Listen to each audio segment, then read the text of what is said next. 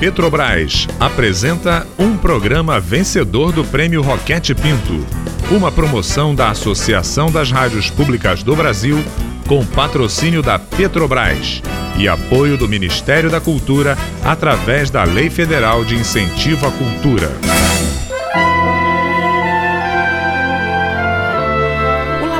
Aberto de interatividade da UFSCar, tenho o prazer de convidá-los para ouvir, a partir de agora, a radiodramaturgia Verdades Inventadas.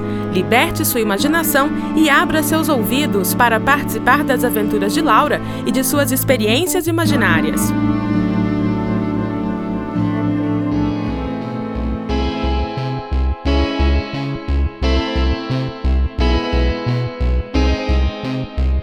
No episódio anterior, Laura mergulha na leitura de um livro de Júlio Verne. Sem que ela se dê conta, sua imaginação a leva para uma viagem no submarino Nautilus, junto ao escritor e ao capitão Nemo. Uau, esse submarino é muito da hora! Muito prazer, Nemo. Sabia que você parece com Pedro? Pedro? Quem é Pedro? Ah, ele é meu professor de literatura na escola. Certeza que ele vai adorar quando eu contar essa viagem para ele. Ainda mais quando eu falar que eu andei de submarino. Não é só um submarino. É a máquina mais moderna já criada por minha engenhosidade e meu trabalho. E claro, pela imaginação de Júlio. Creio mesmo que seu professor se impressionará. Bom, não temos tempo a perder. Vamos à nossa aventura.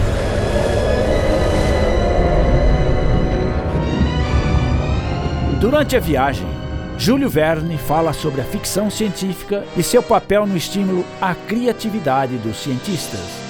Bem, e também fala sobre o papel da ciência no estímulo à criatividade dos escritores. Hum, tô entendendo. Mas tenho uma dúvida.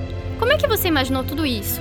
Porque quando você escreveu seus livros, não existia nada dessas coisas. Aliás, não existia nem o submarino.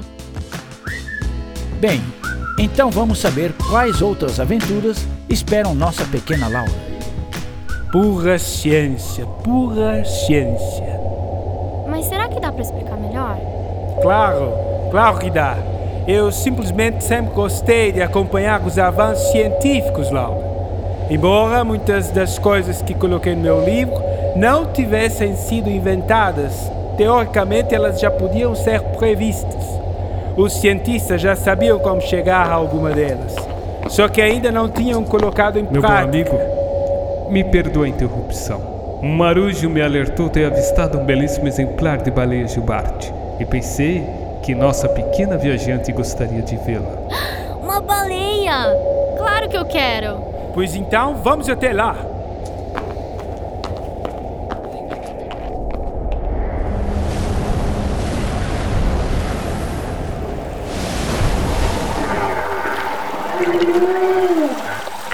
Ela é enorme! Sim, É linda demais! uma das belezas da natureza que os homens têm ameaçado.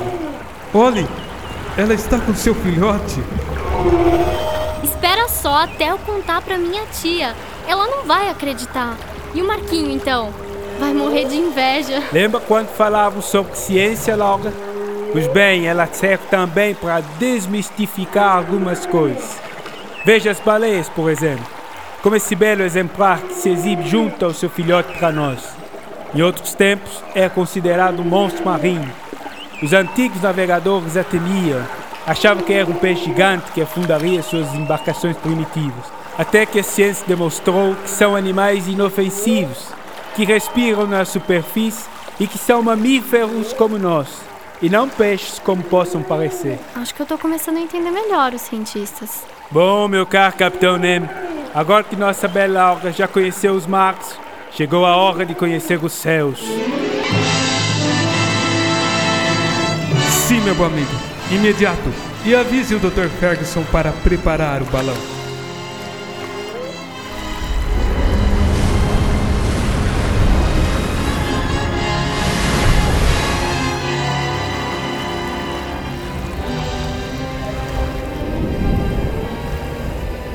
Dr. Ferguson, que prazer encontrá-lo por aqui.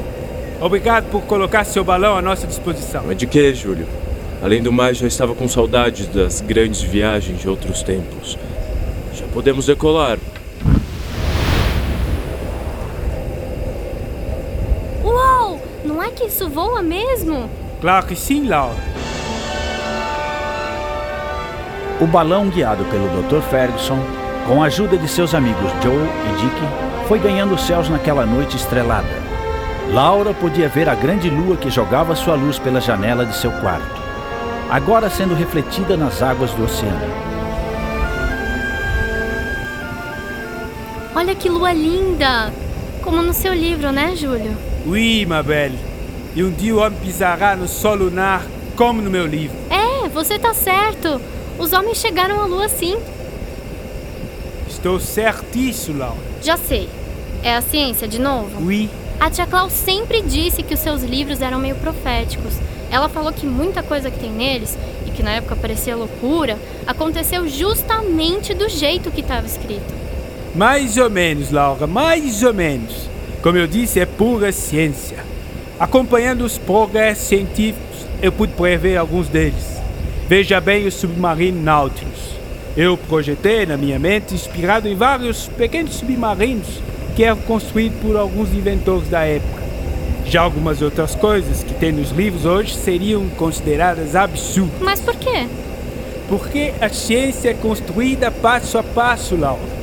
Às vezes um cientista chega a uma conclusão sobre alguma coisa e logo ela é refutada por outro. No entanto, se não fossem os estudos daquele primeiro, esse último nunca chegaria a nova conclusão. Ah, então quer dizer que nem tudo que a ciência diz está certo? Naquele momento está. Depois pode ser que descubram alguma outra coisa que revele que a anterior estava errada. Mas é isso, justamente, que move a ciência. Essa renovação e produção constante de conhecimento. Tá, mas se você gosta tanto de ciência, devia ter virado cientista, não escritor.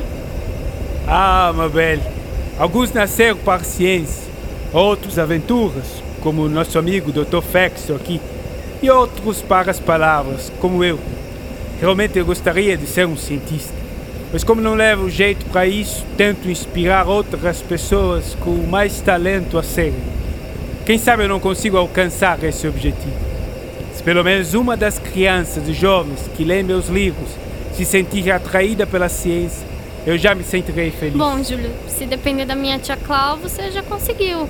Ela já leu tanto seus livros que resolveu até virar cientista. Ah, isso me enche de alegria. Outro dia, ela falava das coincidências do seu livro sobre a viagem à Lua com a expedição Apollo, aquela que levou o homem a primeira vez na Lua. Certo interessante.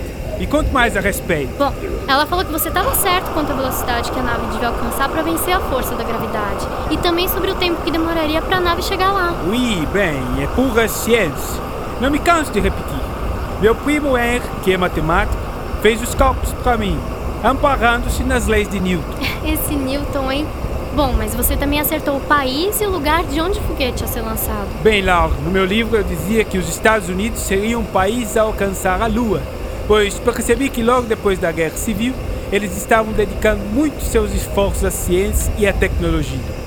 Já o lugar deveria ser perto do Equador, pois nessa região a velocidade de rotação do planeta é bem mais alta, e isso facilitaria o lançamento da nave. Então, só poderia ser no Texas ou na Flórida. E você escolheu a Flórida. Isso, pela sua proximidade à costa. Afinal, se algo desse errado, a nave cairia no mar. E você acertou de novo.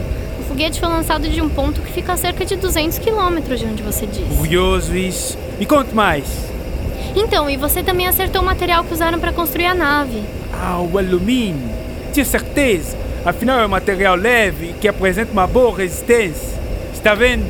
Pura ciência, Mabel. Mas a minha tia também disse que você estava errado em algumas coisas. Por exemplo, sua nave era lançada por um canhão. Ela falou que com a aceleração do lançamento, os astronautas iam ser esmagados.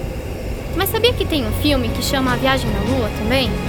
Que a nave é lançada por um canhão e acerta o olho da Lua. Nossa, mas se não foi com um canhão, como é que eles conseguiram? Com foguetes. Pura ciência. Ah, foguetes! Como não pensei nisso antes? Bem, naquela época a ciência ainda não tinha fabricado foguetes muito interessantes. Está vendo só como a ciência vai se sofisticando? Sabe que eu gostaria de conhecer algum desses foguetes? Qualquer dia quero ter essa oportunidade. Bem, mas não temos tempo. Dr. Fex, por favor, leve-nos até Londres. Londres? Eu sempre quis conhecer Londres. O que a gente vai ver lá? O que não? Quem? Vamos visitar Mr. H.G. Wells.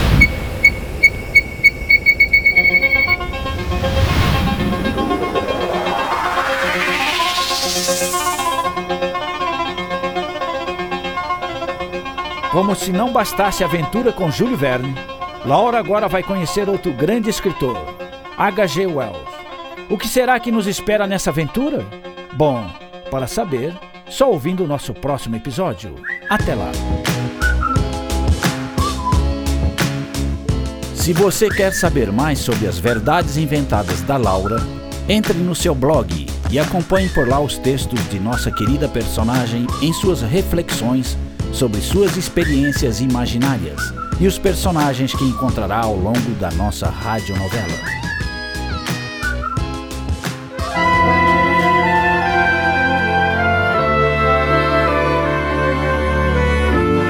Você acabou de ouvir mais um episódio de Verdades Inventadas, rádio dramaturgia produzida pelo Laboratório Aberto de Interatividade da UFSCar, com apoio da Rádio Fiscar e da Fundação de Apoio Institucional ao Desenvolvimento Científico e Tecnológico FAIO Fiscar. Roteiro: Maite Bertolini e Tárcio Fabrício. Revisão: Adilson de Oliveira e Mariana Petzo. Produção: Mário Righetti. Desenho de som e edição: Daniel Roviriego. Direção: Maite Bertolini e Mário Righetti. Larissa Cardoso é a Laura. Matheus Chiarati é o Marquinho. Norberto Carias faz a voz do narrador e grande elenco. Saiba mais sobre as experiências imaginárias de Laura visitando o seu blog viagensdalaura.wordpress.com.